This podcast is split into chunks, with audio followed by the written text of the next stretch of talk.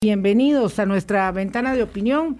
Hoy miércoles, mitad de semana, 28 de julio, última semana del mes. La Caja Costarricense de Seguro Social, por cierto, acordándome que se termina julio, había establecido para esta fecha, para este mes, la aprobación de las reformas al régimen de pensiones del IBM.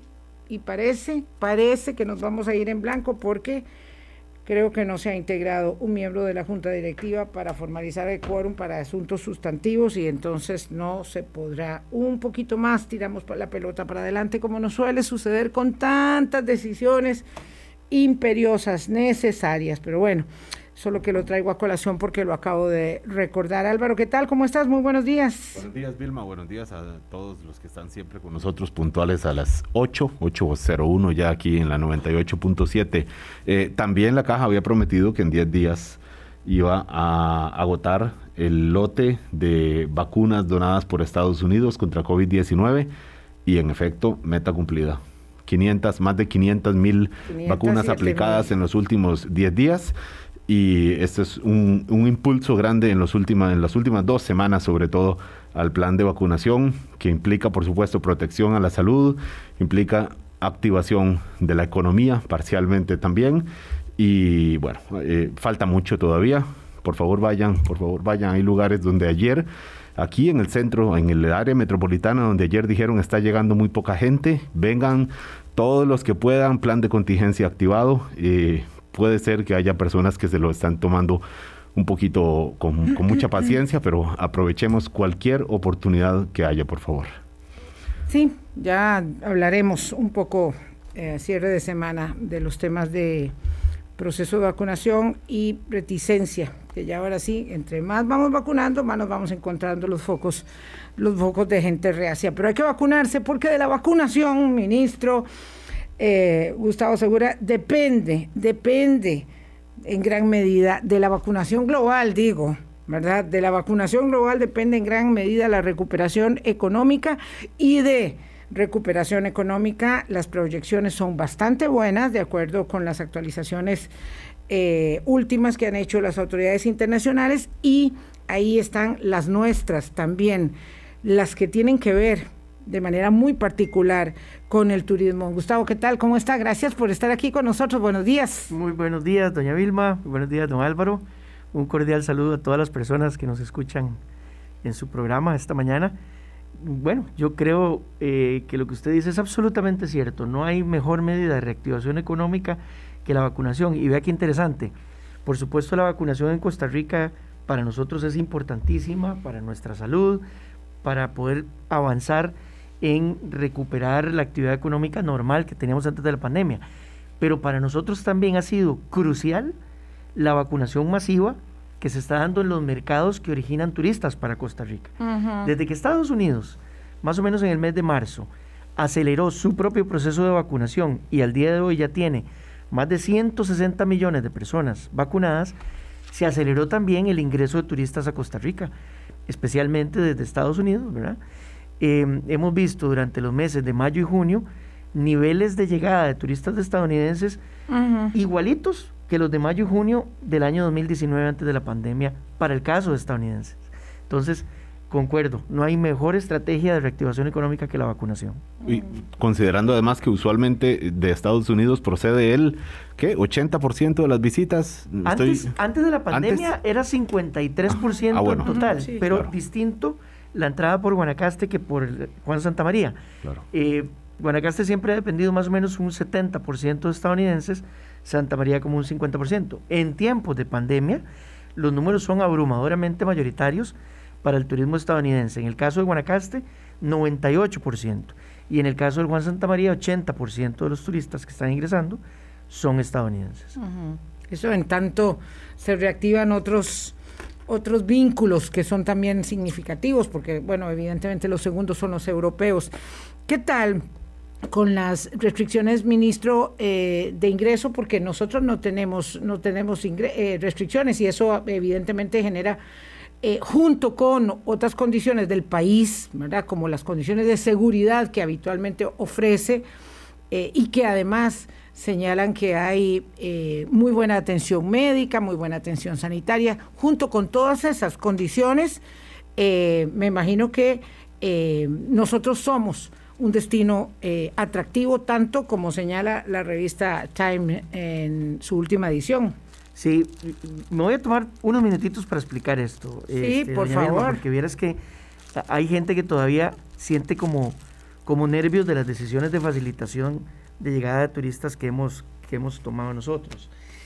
Eh, vamos a ver, nosotros empezamos en agosto del año pasado como el primer país de América Latina que decidió reabrir su espacio aéreo, pero con muchos requisitos. Eh, había un requisito de prueba negativa, había un requisito de seguros, eh, además del pase de salud electrónico. Solo entraron 15 mil turistas en tres meses, poquísimos, pero pudimos ver que ninguno de los 15.000 resultó contagiado. Entonces, como una prueba de estrés de los protocolos, fue una prueba donde nos sacamos un 100. Ahora bien, entendiendo el papel que juega la industria turística en Costa Rica, que es una industria distribuida por todo el país, generadora de empleo y actividad económica por todo el país, nosotros dijimos, ya viene noviembre, la temporada alta va a ser muy tenue, pero va a haber algún deseo de viajar del turista. Por eso fue que en noviembre quitamos esos requisitos y empezó paulatinamente a subir el ingreso de turistas. Dejaron, eh, para precisar, dejaron el requisito del seguro. Del seguro, ¿verdad? Y el pase de salud. Mucha gente, especialmente con la llegada de las segundas y terceras olas, nos ha dicho, ¿por qué no vuelven a meter el requisito de las pruebas negativas? Y, y mi respuesta es esta. Nosotros tenemos datos que nos da el hecho de que los turistas al regresar tienen que hacerse una prueba, no porque Costa Rica se la pida, porque se los piden sus países. Y del medio millón de turistas que ha ingresado desde el 1 de enero al 30 de junio, apenas un 0.2% han resultado positivos cuando se hacen la prueba al salir. Es decir, e, e, es estadísticamente muy cercano a cero la cantidad de turistas que se están contagiando. Una vez más, eso refuerza que el sector privado ha hecho una excelente implementación de los protocolos de prevención del COVID.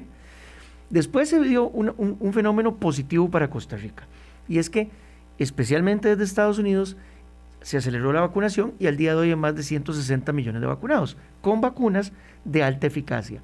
Entonces, en nuestras reuniones con las autoridades de salud, dijimos, ¿qué implica para Costa Rica el hecho de que, uno, el turismo internacional no está siendo fuente de contagio, y dos, mayoritaria y abrumadoramente ahora podría venir vacunado, resulta que esas vacunas además reducen casi a cero la probabilidad de terminar hospitalizado.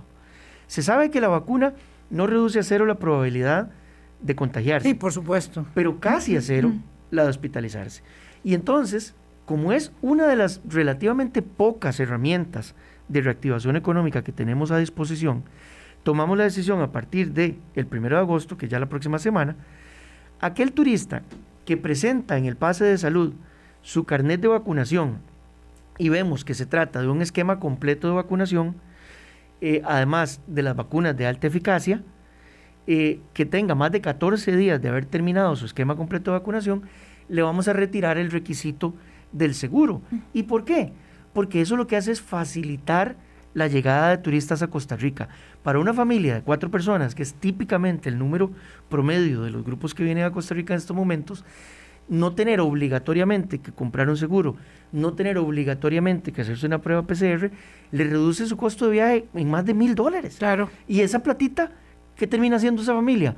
De gastándola en Costa Rica, eh, haciendo tours, saliendo a comer eh, a las comunidades, contratando guías, contratando transporte, contratando un carro de alquiler. Entonces, yo estoy muy satisfecho de las decisiones que estamos tomando, pero además están tomadas con datos, ¿verdad? No, no, no con corazonadas, sino con datos. A, partir, de este fin de semana, a partir de este fin de semana, los y esto para todos los extranjeros o para eh, estadounidenses. Es para todas las personas menores de 18 años, ¿verdad?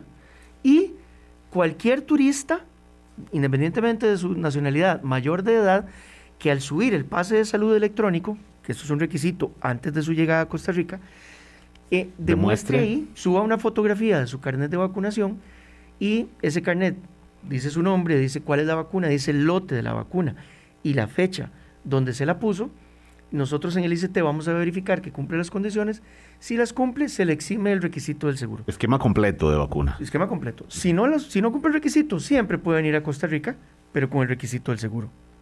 Mm, es eh, seguro, eh, don Gustavo, para eh, tenerlo claro, que ese control de carnet de vacunación tienen ustedes la capacidad para implementarlo eh, es un requisito, digamos, fácil de cumplir para los que vienen y es eh, algo que nos da mucha seguridad. A mí particularmente me parece que es una medida muy acertada pedirle a los eh, turistas que, vengan, que vengan vacunados. Exactamente. A, mí me gusta además la filosofía con la que lo estamos aplicando, que es una filosofía de incentivo, ¿verdad? Es turista vacunado, se le facilita todavía más la llegada. Turista no vacunado, bueno, podría venir a Costa Rica, pero tiene que tener un requisito adicional. Eh, hacerlo cumplir, doña Vilma, pues ha sido un desafío para el ICT, eh, pero bueno, yo aprovecho y, si me están escuchando compañeros del ICT, verás cómo le agradezco yo al equipo, porque nosotros nos reinventamos el año pasado y una cantidad importante de funcionarias y funcionarios del ICT se convirtieron en expertos revisores de seguros. Entonces, el turista antes de entrar a Costa Rica tiene que mandarnos su póliza de seguros y nosotros revisamos que cumpla con las condiciones, ¿verdad? Eh, para poder autorizar su ingreso a Costa Rica. Ahora vamos a convertirnos en expertos revisores de, carnet, de, vacunación. Por supuesto, estamos recibiendo la capacitación correspondiente por parte de las autoridades del Ministerio de Salud, a quienes también aprovecho, doña Vilma, para agradecerles, porque eh, las decisiones que estamos tomando en conjunto son basadas en datos, ¿verdad? Y ha habido alguna presión de algunos sectores que nos dicen, pero ¿cómo se les ocurre hacer eso? metan la prueba PCR. Bueno, las decisiones no se toman por corazonada y hay que entender que el turismo le está aliviando su situación tan compleja a miles y miles de personas en zonas costeras y rurales de nuestro país. Yo entiendo que no a todos, porque por ejemplo, los turistas que nos están llegando son unidades familiares, todavía no están llegando grupos grandes de turismo y por lo tanto todavía hay transportistas turísticos que no logran reactivarse, todavía hay algunos hoteles de cierto tamaño, qué sé yo, en Monteverde, en la zona de la Fortuna, eh, que todavía no logran reactivarse tanto como otros. Pero bueno, gracias a Dios, hay miles y miles de personas que sí han recibido de vuelta su trabajo, sí han podido reactivarse de regreso eh, gradual y paulatinamente, y por lo tanto nosotros tenemos que tomar decisiones de bajo riesgo epidemiológico para la reactivación económica y turismo es una de ellas. Turismo internacional es una estrategia de relativamente bajo riesgo epidemiológico para reactivar nuestra economía. Ahora que usted menciona, don Gustavo Segura, ministro de Turismo, que las decisiones son basadas en datos, ¿tienen ustedes información del perfil de los visitantes que están llegando de Estados Unidos en relación con el perfil de quienes en Estados Unidos están rechazando la vacunación? como para poder cruzar y decir, bueno, los que están viniendo son personas mucho más propensas, mucho más convencidas de la necesidad de, vacunarse, etcétera. tienen más o menos esa aproximación porque no es menor, no es insignificante, es cerca de qué, 40% de la población en Estados Unidos que está reacia a la vacunación. Entonces, no, este, eh, no, no ha llegado a Estados Unidos a la mitad eh, de la vacunación, teniendo la disponibilidad de dosis, es decir, la reticencia vacunal es muy elevada. El ministro hablaba de 160 millones de personas vacunadas, estamos hablando de una población de 330 y pico de millones de personas. Y evidentemente lo que es muy complejo ahora que se eh, aproxima lo que se llama la epidemia de los no vacunados y eh, la severidad de la variante Delta es que en la mitad de los eh, estados en los Estados Unidos, más de la mitad hay inicio de restricciones. Por ejemplo, los CDCs han ordenado utilización de mascarillas para gente que está vacunada en Estados Unidos en este momento. Entonces, claro, estamos en un momento, digamos, de un equilibrio muy endeble y, y, uno entiende porque nosotros tenemos esta necesidad, digamos, y estas posibilidades, porque para esto nos armamos durante décadas para eh, atraer eh, buen turismo, eh, pero por otro lado hay este problema con nuestro principal eh, socio en estas en esta materia que, es que vengan, pero que vengan vacunados. vacunados. Claro. para contestarle la pregunta, don Álvaro, eh, ahí se junta dos, dos hechos. Primero, el segmento que Costa Rica exitosamente ha traído durante las últimas décadas que mencionaba ahorita eh, Costa Rica trae turistas educados, Álvaro, gracias a Dios, ¿verdad? Y son de segmento alto. Costa Rica es un destino boutique, no es un destino masivo, ¿verdad?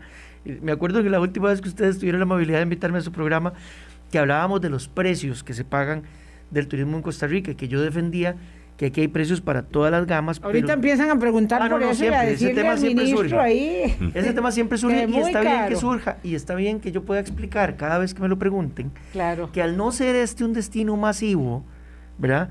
No es un destino que se enfoca solo en turismo barato, pero eso tiene una correlación con el nivel de educación de los turistas. Y el, el turista estadounidense educado se vacuna. Nosotros antes de tomar esta decisión que aplica a partir del 1 de agosto, hicimos un pequeño eh, sondeo entre los turistas que estaban ingresando a Costa Rica probando su seguro. Y en ese pequeño sondeo que hicimos, más del 70% estaban entrando vacunados. Eso lo vamos a poder corroborar a partir del 1 de agosto porque vamos a poderlo medir con certeza.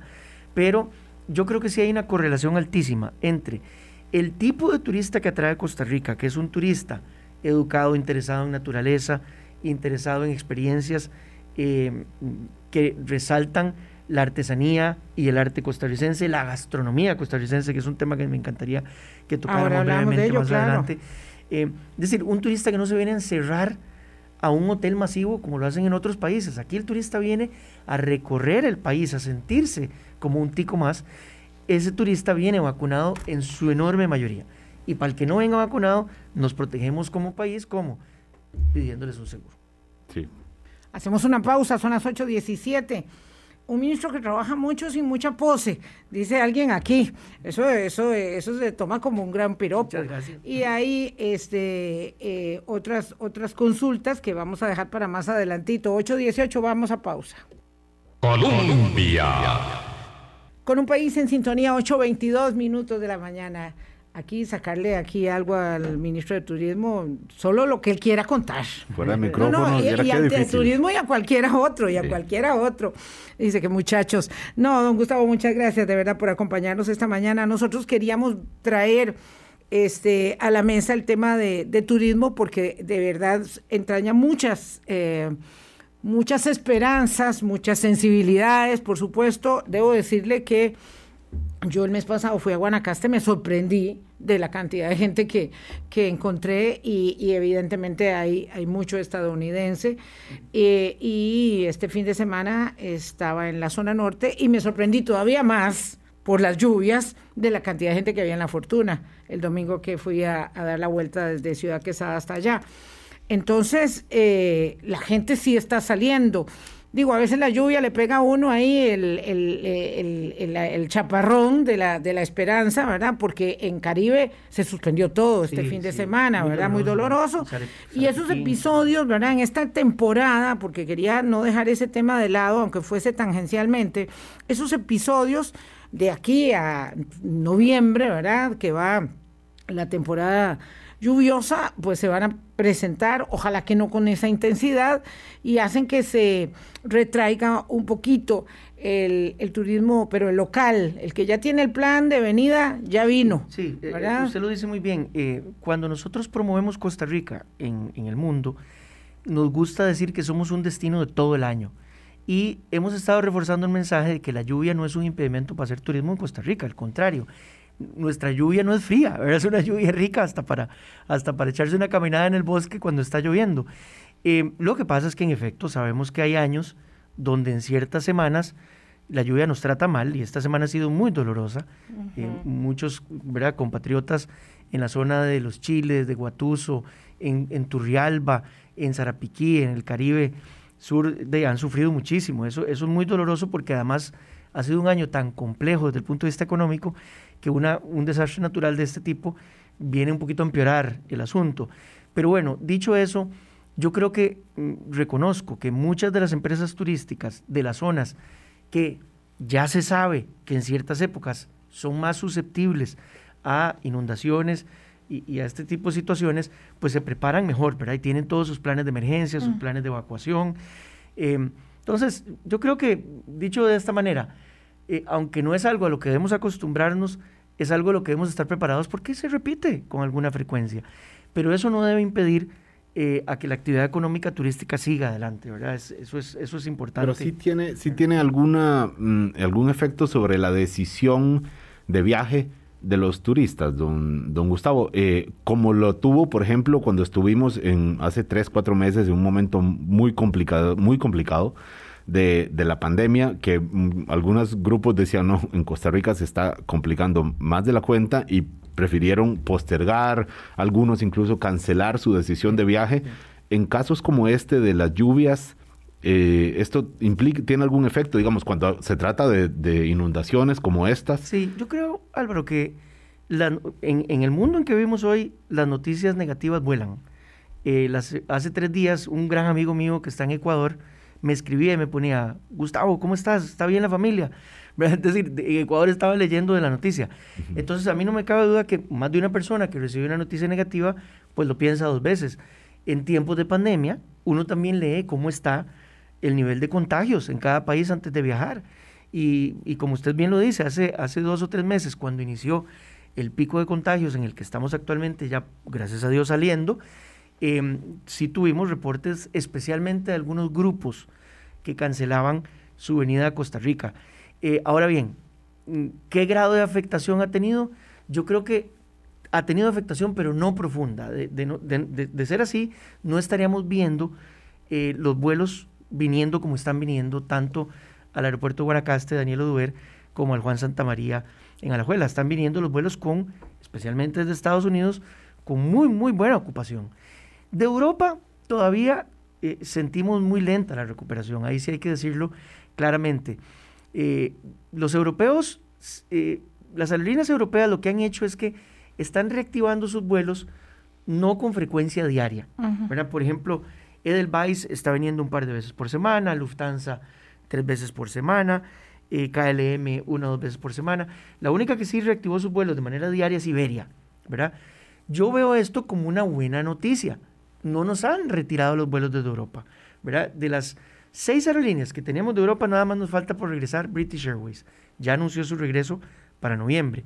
Y más bien hay una nueva, eh, Iberojet. Ahora a partir de noviembre vamos a tener siete aerolíneas europeas si no han retirado sus vuelos, están viendo demanda hacia futuro. Lo hacen con datos también ellos. Si evidentemente. hay un subsector de la industria de viajes en el mundo que toma decisiones basadas en datos, son las aerolíneas, porque ellos necesitan con mucha antelación programar a dónde ponen sus aviones, contratar tripulaciones, diseñar las redes de conexión, que eso es complicadísimo.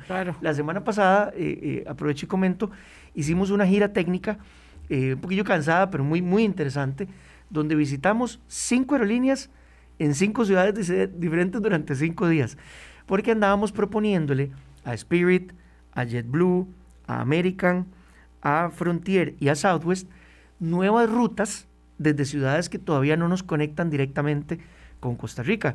Y justo lo que hacíamos era, a cada aerolínea le estábamos presentando, entendiendo cuáles son los aviones que tienen, el alcance que tienen, ¿verdad? las aerolíneas que tienen aviones más pequeños no pueden hacer rutas de cinco horas, ¿verdad? tienen que hacer rutas de tres horas o menos. Claro, y por eso tenemos conexiones con tantas, eh, digamos, con la mayoría de las ciudades de los Estados Unidos. Exactamente. Eh, bueno, la semana pasada fuimos y hicimos un esfuerzo porque todavía hay ciudades que nos quedan sin conexiones fuertes. Chicago, Filadelfia, Austin, Texas, eh, Boston, eh, San Francisco no tiene conexión directa, no tenemos vuelo directo. United ya está volando. Oh, sí. San, Francisco, San José, San Francisco. Es una maravilla. Eh, wow.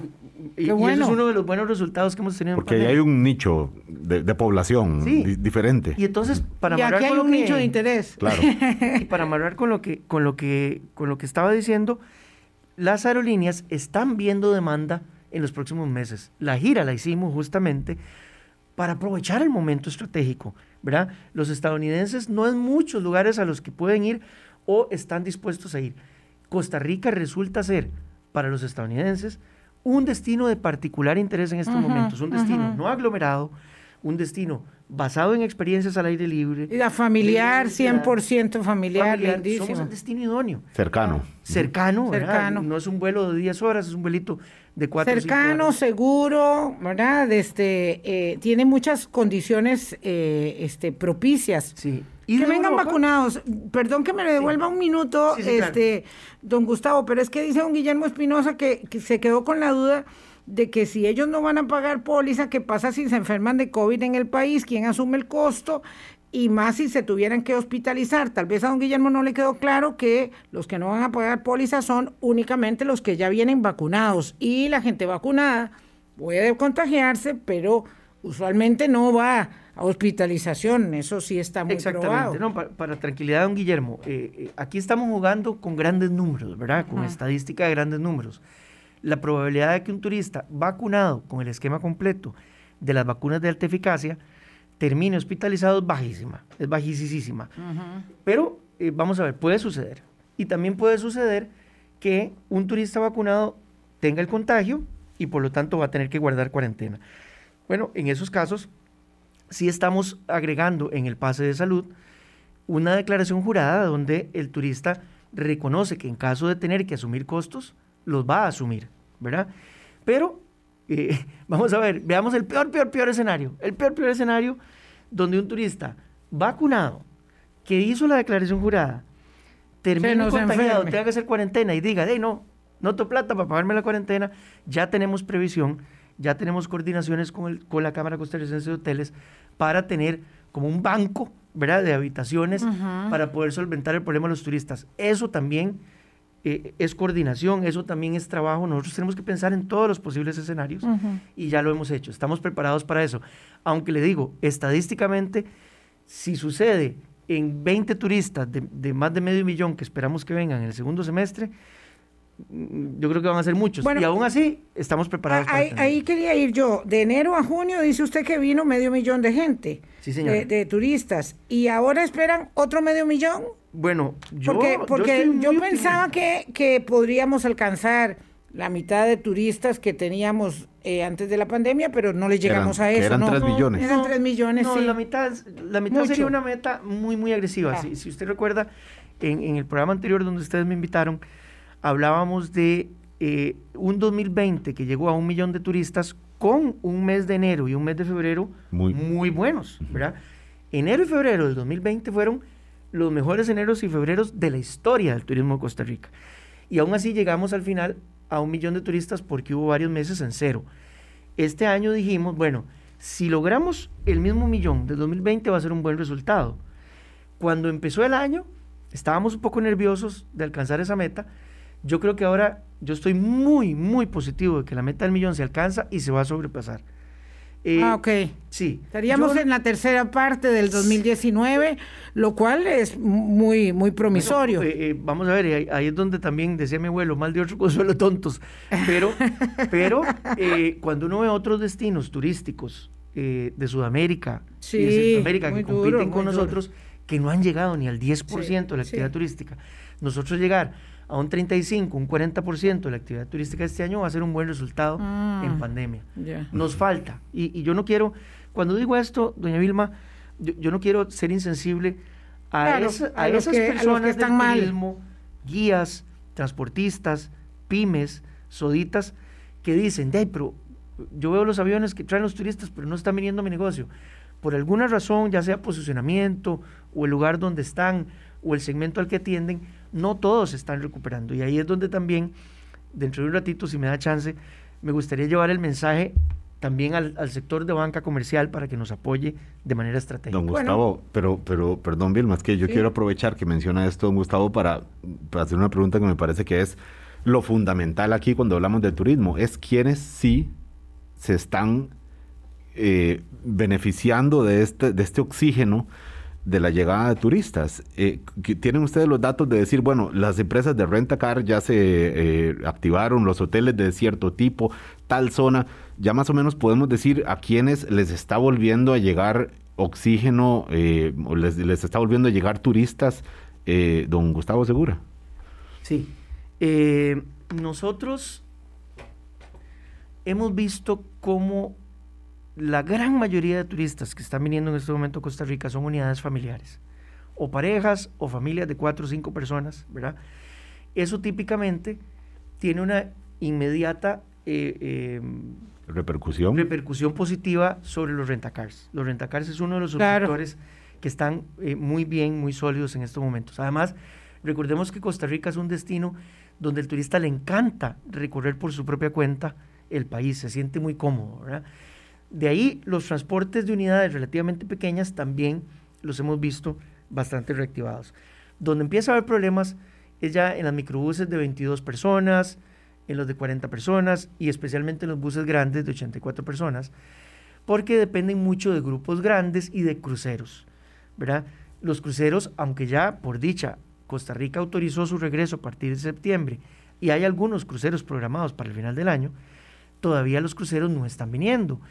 Los grupos grandes todavía no están viniendo. Ya para Guanacaste hay algunas reservaciones, me han, me han reportado, de grupos de incentivos de entre 30, 40, 50 personas que van a ayudarle a, a esas empresas de mayor tamaño.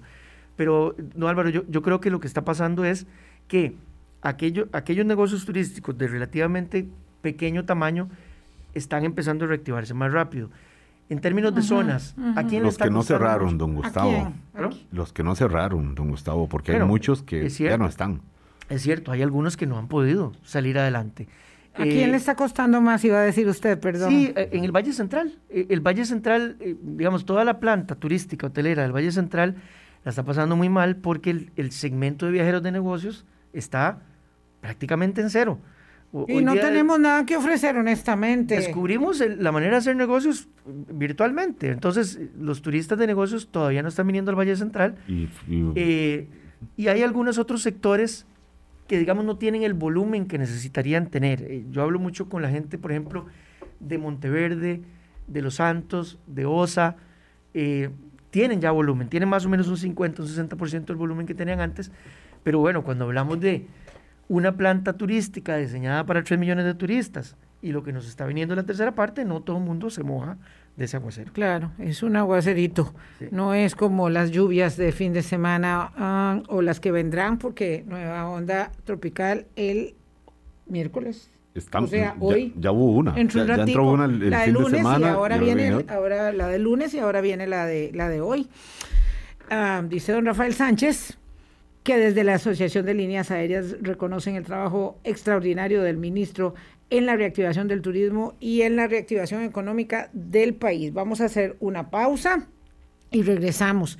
¿Sabe por qué me gusta decir cosas buenas? Porque viera qué difícil es que lleguen piropos. gracias, don Manuel. Este, eh, aquí tieso y parejo a los invitados y a nosotros también Bueno. muchas veces, ¿verdad? Entonces cuando llegan Venimos piropos, con paraguas, solazo. venimos con claro, paraguas. y uno siempre, no, ya uno está acostumbrado, pero... Y, y sabe pero- que yo recibo esos comentarios con mucho agradecimiento, pero en nombre de todo el equipo del ICT. Vieras cómo se parte el olmo, el alma, todo el equipo del ICT para que el turismo vuelva a Costa Rica. Ya, pues así Gracias. tiene que ser, así hay que ponerle, como dice mi querido amigo Mau Corrales, doble esfuerzo, doble esfuerzo.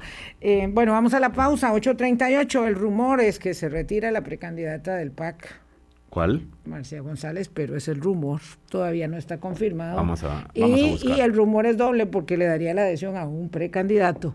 Eh, 8.38, lo cierto es que a las 11 de la mañana hay debate Colombia y ya podremos saber un poco más, tal vez. De la convención que es el otro domingo, de este domingo en 8. 8 de agosto, ya venimos.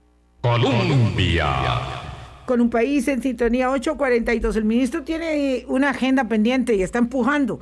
Dice, eh, gastronomía eh, y además proyectos de ley pendientes. Y yo le voy a dar el gusto, ya que tiene tantos buenos aquí likes y comentarios de- del ministro, para que hable de gastronomía sostenible y sustentable. Muchas Uno no se ve como, como la gastronomía peruana, Ahora, digamos. ahora- Yo no me veo así. Ni mexicana, ni de No, lejos. bueno, Pero, pero están mencionando Adelante. ustedes ejemplos lindísimos, ¿verdad?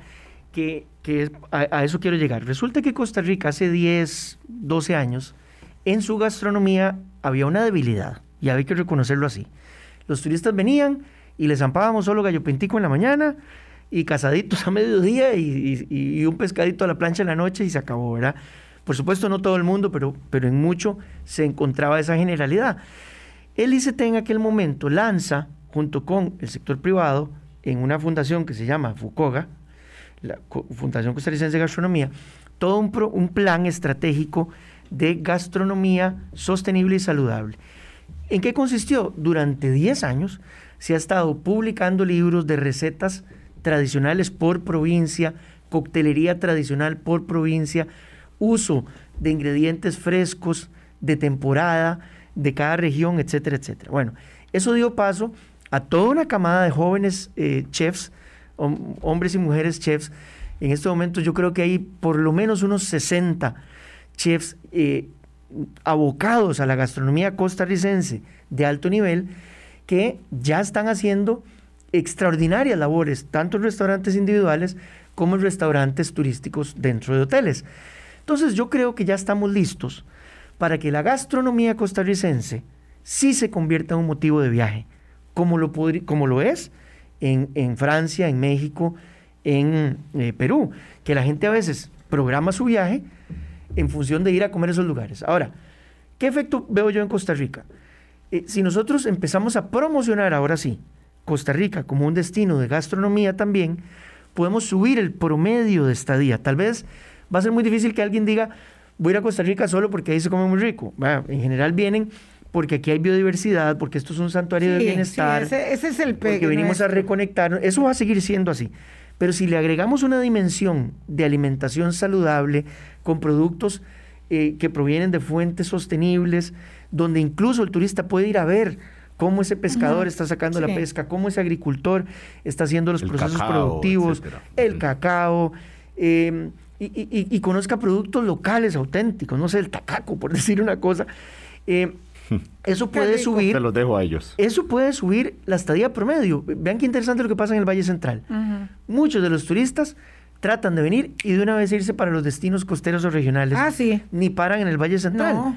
Bueno, con una buena propuesta gastronómica en el Valle Central, aunada a reforzar producto de arte y cultura, museos, etcétera, podríamos subir la estadía promedio, ya sea una o dos noches de entrada o de salida en el Valle Central. Y eso enriquece la experiencia de nuestros turistas. Eso, es una cosa importante. Me gusta, recuerdo al doctor Rivera, eh, con el proyecto de Costa Rica Azul. Ah, sí, el doctor Rivera ha eh, mucho eso. Cristian Rivera, cuando ha hablado de, promover incluso la, idea de, comida libre de gluten, que es además una, una tendencia eh, internacional.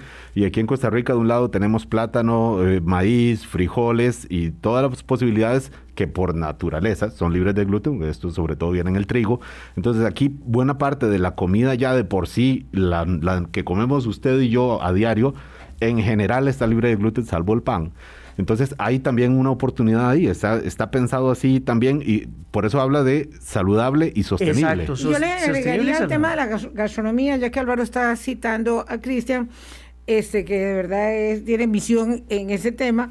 Eh, sí, también nosotros podemos potenciar bastante más con una política pública más consistente el tema del, turismo médico y el turismo de bienestar para hacerlo más amplio, que eso pareciera ser eh, una beta no suficientemente este, explotada. Sí, vieras que esa es una discusión muy actual, es una discusión muy actual porque eh, a veces el turismo médico eh, interseca con turismo de bienestar y a veces no, ¿verdad? Si usted tiene, necesita venir a Costa Rica a hacerse un tratamiento, reemplazo de cadera, usted no va a ser un turista, usted va a ser un paciente, ¿verdad? Claro. Eh, ah, claro, pero para otro tipo de procedimientos. Para, procedimientos dentales, para procedimientos de embellecimiento facial y en general experiencias de bienestar, experiencias de meditación, eh, mejor oh, alimentación, terapia de bosque, etcétera. Ahí definitivamente hay una beta.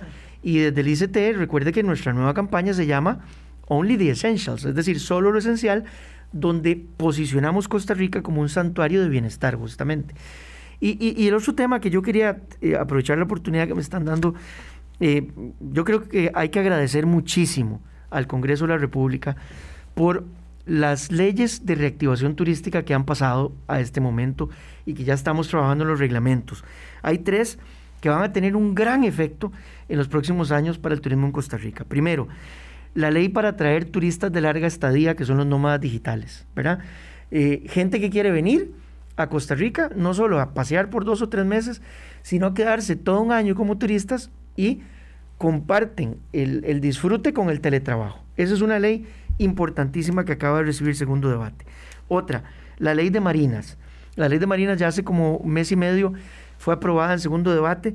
Esa le permite a los desarrolladores de marinas dar la concesión de esa marina en garantía para créditos bancarios y les puede permitir desarrollar más servicios alrededor. Además, permite la llegada de yates grandes, de más de 84 pies, que, nos, que nos pone a competir en un segmento de lujo que entonces viene y hace muchísimos más encadenamientos en las comunidades es que tienen Es muy interesante, ya lástima que no tenemos tiempo, ministro, pero es que eso eh, habla de que se nos quitó uno de, las, de los valladares mentales que durante décadas hizo de las marinas una eh, perspectiva o un negocio que estaba, digamos, vetado por condiciones ideológicas absurdas. qué dicha que lo superamos. qué dicha, porque más bien, eso. Eh, cuando uno entiende cómo funcionan las marinas, las marinas más bien previenen muchos impactos ambientales negativos. Claro, claro. ¿Por qué? Porque es un espacio controlado, un espacio pasó en Flamingo porque cuando se fueron las marinas quedaron el suministro de un montón de barcos y, tirando el aceite ahí en media en medio en medias playas. Después,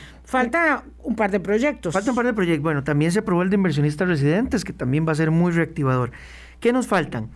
Nos falta un proyecto importantísimo para que Costa Rica atraiga y compita con Nueva Zelanda, compita con Escocia, compita con Colombia, con, con Panamá incluso, a la hora de atraer producción fílmica. Ah, Costa Rica debería ser un destino donde Netflix, Amazon, Google, Disney, eh, todas esas grandes productoras modernas de series, de documentales y de películas vengan aquí a filmar.